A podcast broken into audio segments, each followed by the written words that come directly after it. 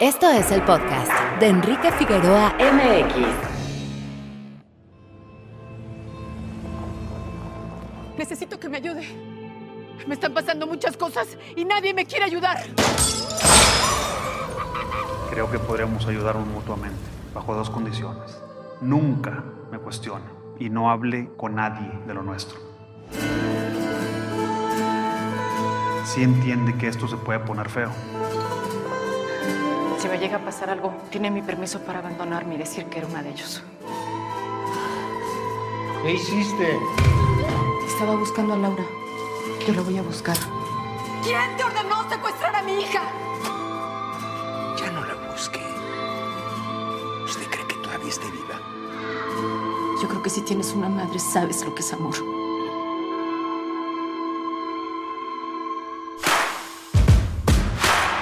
www.enriquefigueroa.mx Muy buenos días, tardes o noches, bienvenidos a un episodio más de este podcast, un episodio de estos que se enmarcan en jueves, es decir, dedicado al cine, previo al estreno de una película. Y en esta ocasión me da mucho gusto, como ya escucharon, tener a la realizadora Teodora Mijay de la Civil. Teodora, ¿cómo estás? Bienvenida, qué gusto saludarte. Sí, un gusto saludarlos. Uh, muchas gracias por la invitación y qué alegría por fin poder compartir la película con el público mexicano. Sí, nos emociona a nosotros mucho que también ya se pueda ver de manera comercial después del paso por festivales. Y Teodora, empezaría con esta pregunta. Una rumana muy mexicana, ¿no? Así lo vimos en la conferencia de prensa que viste previo a la película. Llevas muchos años viniendo a México. ¿Cómo fue tu primera visita a este país y qué fue lo que te hizo regresar y regresar? Pues eh, prácticamente muchos, muchas amistades y uh, muchos conocidos aquí. Eh, es un vínculo que, que, se quedó. Sabes que hay una... Hay un chiste en, en, en Rumania que dicen que somos los mexicanos de Europa. Ahora te dejo interpretar lo que significa eso, pero este, sí hay muchas similitudes, digamos, y mucho, mucha fraternidad, um, a pesar de ser dos países que, que están tan, tan, lejos uno del otro, ¿no? Pero sí, hay un vínculo ahí que no, no, no, no te puedo explicar, pero lo, lo, siento en mi día a día. Y después de, tanto, de tantos años acá eh, visitando México, ¿Cómo lo ves después de esa primera impresión y, pues de conocer los matices de un país, como todas las sociedades y como todos los países con sus eh, oscuros y sus, y sus eh, blancos? Pues el asunto ha, cambiado. Bueno, hay, muchas uh, en temas de seguridad, uh, obviamente que el uh, el tema no es de hoy, ¿no? Eh, hay que acordarnos que esta película estuvimos uh, trabajando en ella por siete años, entonces eh, es, es, impresionante y me, me, atrista mucho el hecho de que pues sigue, sigue vigente. Y uh, antes de estos siete años tam, tam, tampoco era un asunto, una, una problemática nueva, ¿no? Y entonces, uh, pero sí, en el 2012 fue cuando yo estaba viajando, visitando uh, amigos en el norte del país y eh, me dijeron, mira, estaría, estaría mejor que regreses a la casa antes de las 7 de la noche. Y, y, me parecía tan, o sea, un poquito un golpe, ¿no? Eh, cómo había evolucionado en, en, unos años, que se había vuelto tan... Uh, tan sensible, ¿no? Este asunto. Y, y ahí me, me, prometí, o sea, ahí mmm, me di cuenta que quería hacer algo con ello. Uh, como cineasta tengo una plataforma y pues quería buscar y ver si yo podía uh, poner ahí mi, granito de arena en, en un asunto muy, muy complejo. Um, a mí me queda claro mi papel en el mundo, y es, yo no soy uh, ni política, ni, uh, ni, militante, ni periodista, yo soy narradora. Eh, y me gusta narrar uh, historias que a mí me han tocado y que, que, quiero compartir con el público. Y prácticamente lo que yo busco es conmover. Y de ahí, eh, pues es una invitación al, al, al, público, al espectador mismo, de, de hacer lo que él ella considera justo y necesario hacer con ello, ¿no? Dejarse tocar de manera existencial, hacer, hacer pequeños cambios de, no sé, de, mentalidad o no. de ahí lo que, lo que uno hace con, con tu obra ya no, ya no tienes el control. Y, es justo así. Um, ya lo tienes que soltar.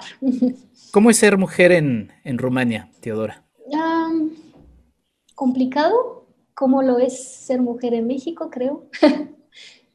sí.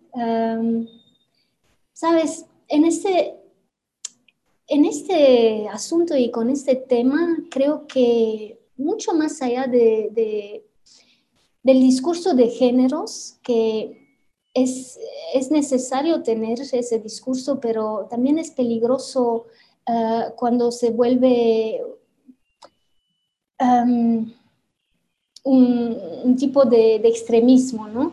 Yo creo que los, los géneros se tienen que unir para abordar este, estas temáticas tan, tan fuertes. Y uh, pues sí, hay que, hay que unirnos en, en, el debate y en uh, encontrar respuestas, buscar respuestas. Es, no es el uno contra el otro, no, somos juntos en, en eso. Cuéntanos de tu encuentro con Miriam Rodríguez. Sabemos que lo mencionaste también en la conferencia. Si bien la película no es un documental, tampoco está basada, o sea, tampoco estamos viendo la, la vida de Miriam, pero sí tiene una base en esa, en esa historia. ¿Cómo fue tu encuentro con ella? Pues fue un encuentro muy impactante porque eh, yo a la base quería contar la historia del punto de vista de los adolescentes o de un adolescente, porque la adolescencia es, una, es un periodo tan, tan interesante, tan lleno de conflicto interno, ¿no? Y me, me fascinaba este, esto, pero cuando, cuando empecé a hablar con Miriam y me compartió eh, esa frase que se volvió para mí icónica porque hizo el clic en mi cabeza, me, dijo, abro los ojos, ¿qué siento? ¿Matar o morirme? Es lo que siento cada mañana. Em, fue, o sea, se volvió como un, tipo de mantra, o sea, fue, fue algo muy, eh, muy impactante en mi cabeza porque eh, me llamaba a, comprender lo que había pasado y cómo, cómo una persona, una, una ama, eh, o sea, una ama de casa, una, una mamá, eh, puede llegar a, a, este tipo de conclusión tan fuerte, ¿no? Había un desfase ahí de, entre su físico de mamá y, la, violencia de sus palabras, ¿no? Y ahí, en este, en ese espacio, quise comprender lo que había pasado y, y y fue, fue la semillita, ¿no? Del, del, personaje de cielo, digamos.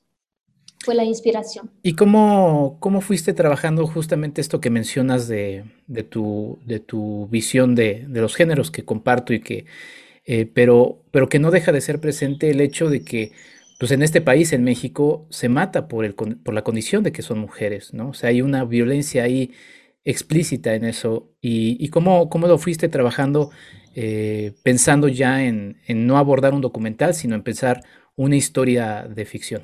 Sí, claro, o sea, eh, uno de los, ah, de, los niveles de la película, o sea, claramente habla de, un tipo de machismo eh, del cual es, es, víctima cielo, como ama de casa abnegada por el marido, este, es una mujer que empieza muy débil y que va encontrando su fortaleza, pero, pero a, qué precio, ¿no?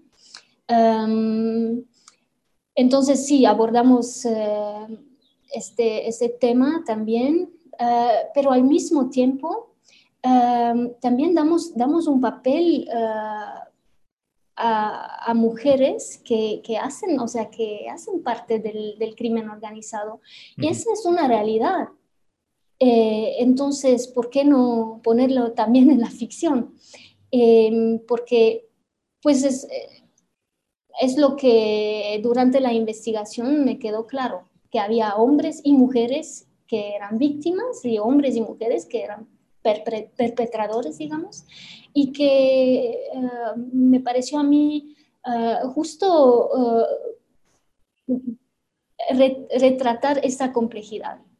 A mí no me interesa para nada, no me llama mucho la atención eh, hablar de, blanco y negro, ¿no? de, personajes que son, bueno, el malo de la película, el bueno de la película, no. Eh, lo, que, lo que me llama mucho la atención es humanizar a, los personajes, darle, darle el lado oscuro al personaje, al, bueno, digamos, entre comillas, ¿no? Eh, y, darle, darle ese, ese, lado muy humano al, personaje que pues le toca eh, el papel del, malo de la película. Em, por decir, bueno, eh, Cielo, Cielo empieza como víctima, pero a lo largo de la película hay una transformación ahí em, donde ella está siendo tocada por la violencia pero este, esa violencia que la, la vuelve víctima también la jala en el círculo vicioso de la, de la, violencia y ella se vuelve pues prácticamente parte de, de esa misma violencia que la hizo víctima, ¿no? Entonces esa ironía a mí me llamaba mucho la atención, que el cielo es obligada a, a pasar eh, algunos límites personales, morales importantes, ¿no? y paga, paga un gran precio. Se, hay el riesgo ahí para ella de, de, perderse, no solo literalmente, perder la vida o ponerse la vida en riesgo, pero también perderse de manera metafórica, de manera, o sea, internamente. por el otro lado, hay eh, personajes como, por ejemplo, el Puma, que te das cuenta que es, es papá de un niño inocente, o sea, de un bebé, que, que no tiene nada que ver con las elecciones del padre. Ahí también hay la, la pregunta, eh, ¿es elección o no? Hay, hay, ¿Cuáles son las raíces de, de ello? Em, te das cuenta que, que el, Puma, el, Puma, es, un, es el hijo de alguien eh, y que pues el papel de mamá en realidad la cuestión es si no, si no es justo que sea incondicional lo, o sea, lo podemos entender, las madres lo pueden entender que pues con el hijo no, no hay cuestión, es incondicional el amor. Y entonces, toda esa complejidad me, me pareció muy, muy fascinante. ¿Cómo fue la coescritura con Abacuc, Antonio de Rosario, eh, Teodora, y cómo fue este ejercicio ya con algunos de los elementos que nos planteas? Pues fue una colaboración bonita, este, difícil también, porque es difícil hacer, dar el paso de la, de la realidad a la ficción. Es complicado dejar, dejar eh, o sea, soltar eh, los, las personas reales y, darse la libertad de, crear ficción. Ah, lo que tenía muy claro desde un principio era que yo quería seguir a este personaje femenino que es Cielo uh, de inicio a fin, lo que, o sea, ella está en cada escena de la película, es bastante excepcional. Um, hay un, un, tipo de, o sea, te, te, casi te ahoga el, su angustia, su, todas sus emociones, ¿no? Estás ahí con ella en modo documental porque la, eh, estilísticamente hemos ah, trabajado la, imagen ah, y el, abordaje de cámara eh, en mano eh, o al hombro, digamos, em, es como de, de, documental observacional al ah, estar tan cerca de tu personaje para no perderte ningún, ninguna acción y ninguna reacción sin saber lo que va a pasar, ¿no? Entonces eso lo fuimos recreando en la ficción. Por eso hay tantos ah, planos secuencia que, como sabemos, técnicamente son bien virtuosos y, bien complicados a lograr, pero no, no fue por, ah, por deporte extremo, sino que tenía realmente su, eh, su lugar ahí, o sea, su, su lógica, eh, todos, estos, todos estos planos secuencias, em, para render todas todas estas emociones, ¿no? Y, ah, ah, lo, que, lo que tenía muy claro también es que no quería caerme en ningún momento en, en amarillismos, ah, ni quería pues caerme en la trampa de romantizar eh, el asunto o, peor, de, de, que se vuelva algo de entretenimiento, ¿sabes? Entonces ahí fue uno de mis desafíos como, como directora, fue buscar y encontrar el equilibrio para retratar la violencia. ¿Qué tanta violencia se necesitaba mostrar en pantalla y qué, qué tanto se podía quedar en la, en la orilla, en el, uh, en el sound design, en, um, en, el rostro del, protagonista en vez de, o sea, mostrar la reacción a algo y no a lo que estaba pasando, sino a, su reacción de lo que estaba pasando. Y es, es muy mágico cuando te das cuenta como director que a veces no mostrando algo es más poderoso que mostrarlo. Eh, porque se activa de alguna manera la, imaginación de tu espectador y que crea su propia, sus propias imágenes y que a veces pues son más cabrones de lo que podrías ah, mostrar, literalmente, ¿no? Entonces es, es, es este juego que me, me, fascina mucho como, como directora, uh, esta búsqueda de equilibrio. Y en esta ecuación que, mencionas y destacas, Teodora, pues es muy importante la elección del casting, ¿no? Porque finalmente te apoyaste muchísimo en ellos, no solamente en tu protagonista Arcelia Ramírez, eh, que justamente pues, la cámara está encima de ella eh, prácticamente todo el tiempo, sino también en los demás. Eh, ¿cómo, cuéntame un poquito de este proceso del casting. Fue un proceso muy difícil, te digo. bueno, para, para Arcelia ya, la tenía ubicada, ya la tenía en mi radar desde, desde hace años. Entonces, sí, ya tenía el papel años antes del rodaje pero lo que pasó es que nos pasó el COVID, entonces de repente no se podía viajar, no podíamos, o sea, empezamos a, a, trabajar en línea eh, en, en, primer lugar y después finalmente nos, eh, nos pudimos eh, acercar, estar, estar juntas unos dos mesitos antes del rodaje, nos veíamos cada día por varias horas a platicar de, de cada matiz de, del, del guion, de su personaje, de. Eh, los varios niveles que, que, tenía, que contenía las escenas, eh, de, su arco, de, los demás personajes. Entonces fue minucioso el, trabajo con, Arcelia. No, no le quise compartir uh, mi investigación, digamos, periodística, porque quería darle la libertad de crear su propio imaginario. Ella, pues, como, como todos aquí, tenemos, tenemos una idea bien, bien clara de, lo que estamos viviendo y, uh, y, quería, quería que ella me pueda, se pueda apropiar, apropiar del personaje de cielo y, y, volverlo prácticamente metafórico. No es la persona de, de, de, una mamá, sino de muchas o de muchos familiares prácticamente, es la civil.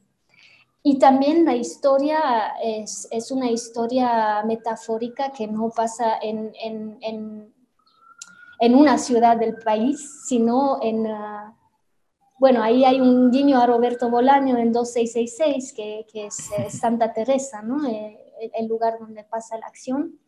Y, y también eso es, es, levantar la historia a un, un nivel más metafórico. Uh, y uh, el, el, casting, uh, mucho del casting lo tuve que hacer uh, por motivos de COVID en línea.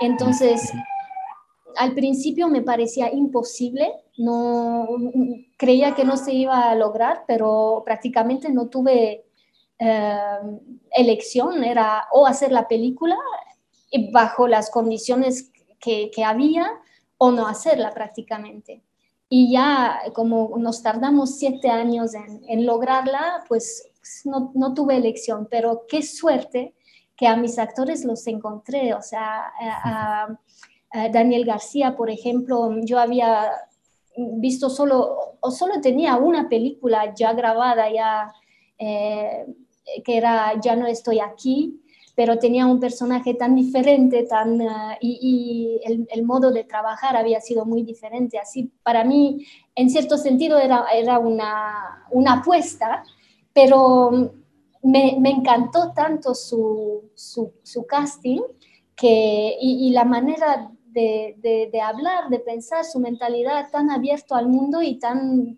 receptivo que, que me, sí, me, me, emocioné mucho y, uh, me convenció que, que, iba a ser una, una buena colaboración.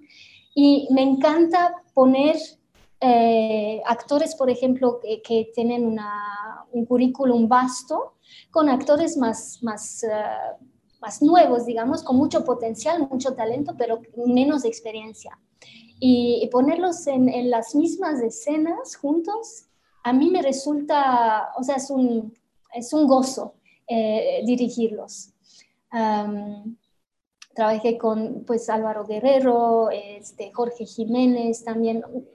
Fue, fueron apuestas en el sentido de que no, uh, el, el, casting no fue muy uh, tradicional por, por, el motivo del online y todo. Pero qué, qué, suerte tuvimos una, o sea, la película tuvo una buena estrella, digamos, un, el universo quiso que, que todo se ajustó. Eh, y uh, estoy muy, muy agradecida con, con, mis actores. Fuiste a filmar a, a Durango tierra donde se han filmado distintos western a lo largo de la historia y tu película de alguna manera entre muchos géneros también podría entrar ahí en el en el western, ¿no? En esta eh, es, un, digo, es un narco western. Exactamente, sí. ¿Cómo, cómo fue Durango? Pues fíjate que uh, sí, fue, fue una, una, bella aventura porque mi fotógrafo es rumano, es, uh, se llama Marius Panduru y es uh, como los, los, fotógrafos rumanos tienen uh, muy buena reputación y él es uno de los mejores, entonces uh, cuando le, le, platiqué del proyecto se emocionó mucho, me dio mucho gusto porque se emocionó, ay, México con, con la paleta de colores eh, y, y, además yo había escuchado que Durango tiene la luz más bonita del país que ya México tiene una luz muy bonita, ¿no? Entonces uh, me, me, fui a averiguarlo y de hecho es impresionante. Um, y los, uh, pues los paisajes, como dices tú, uh, conocía también la tradición que tiene Durango en, en términos de, de, rodajes, películas. tuvimos la oportunidad de filmar dos escenas en La Joya, que es el rancho de John Wayne, donde pues uh, grabó sus últimas tres o cuatro películas, no me acuerdo. Um, son lugares, o sea, son paisajes impresionantes, muy fílmicos, muy, muy cinematográficos. Entonces, por eso también nos salió una película que visualmente tiene su, tiene su razón de ser, ¿no? Eh, buscamos cuidarnos mucho también uh, de la parte técnica y de la parte visual, no solo del, del, contenido, digamos. Sí. Teodora, hay unas escenas de, de acción con, con, balas. ¿Cómo fue filmar estas escenas que siempre pues, son especiales y pues tienen su dificultad? Sí, así es, sobre todo cuando lo quieres hacer en uh, plano secuencia. um, pues fíjate que fue un, fue un reto ya desde, desde el guion, porque quería jugar con, uh, con este balance entre el, el, el filme de autor um, y también con, con, una parte de, o sea, partes de prácticamente casi género, ¿no? Eh, thriller investigativo. Entonces hay que, que, sería un poquito más, uh, más mainstream. Uh -huh. uh, y el reto fue encontrar ese balance para que no sea demasiado así, demasiado así. O sea, eh, fue difícil lograrlo en, en, rodaje porque me di cuenta que las um, escenas de acción uh, eran más largas de lo que yo había pensado en papel es, es, bien sencillo, pues no tanto en, uh, en, en rodaje mismo. Entonces, uh, también en, en, montaje fue un, pues fueron elecciones difíciles a veces de cómo, cómo hacerlo, dónde cortar y así, pero al final eh, creo que logramos el, el, buen balance para que no sea, o sea, para que no, no se cae en lugares comunes. Conocemos la percepción de la y la recepción de la crítica fuera del país, pero ¿cómo la ha recibido la gente fuera de, de México, Teodora? Pues de manera muy linda, ¿qué te digo? Es, eh, fue, fue sorprendente, pero yo sabía que, que, que, tiene, que esa historia es muy universal, ¿no? es una historia que en, cada cultura, en cada país, uno puede comprender muy bien eh, la historia de una madre en búsqueda de su hijo, de, su cría, ¿no? de su hijo hija. y, existencialmente creo que uno de los miedos más grandes que tenemos como seres humanos es de perder a un hijo. Y entonces esto, el, público internacional eh, no tuvo ninguna dificultad en, empatizar con la historia, con Cielo como personaje y con, con su historia. Entonces, eh, pues se emocionaron bastante, a pesar de no ser mexicanos y de no a veces de no conocer tanto tampoco el contexto sociopolítico de México, ¿no? Pero hay, hay un elemento ahí muy, muy universal que, que va más allá de las fronteras y de la, del discurso político, ¿no? Sí, pues ahí está eh, La Civil, tu película se estrena además... Eh, siempre sucede con este tipo de historias en México. Siempre uno dice, en el marco de la situación actual que estamos viviendo, porque pues no salimos de ella desaparecidos, como bien lo has dicho, tanto mujeres como hombres, ¿no? En general en el país. Y pues bueno, eh, en fin, creo que es un retrato que nos hace a nosotros como sociedad, a todas y a todos, eh, reflexionar de nuestras responsabilidades en, la misma. Entonces, eh, pues muchas gracias por tu película, Teodora, mucho éxito con la misma. Eh, imagino que muy emocionada también por la percepción de que la gente en México ya pueda verla de manera eh, masiva. Sí, sí, sí. Muchísimas gracias por el interés y por la plática. Y sí, los invito a, ver la, película en, en, el cine, que es una experiencia, creo yo, más impactante que verla en pantalla chiquita, ¿no? Bueno, de las dos maneras está bien, pero ven al cine a verla y espero que, creo yo que vale la pena. Sin duda vale la pena. Gracias, Teodora. Pues yo me despido de este podcast. Muchas gracias a todos. Estén pendientes de las redes de arroba cinecaníbal. Ahí van a poder checar todo el recorrido de la civil de Teodora Mijay, la invitada de este episodio. Yo me despido. Soy Enrique Figueroa Naya. Nos escuchamos en un próximo episodio. Hasta la próxima. Esto fue el podcast de Enrique Figueroa MX. Hasta la próxima.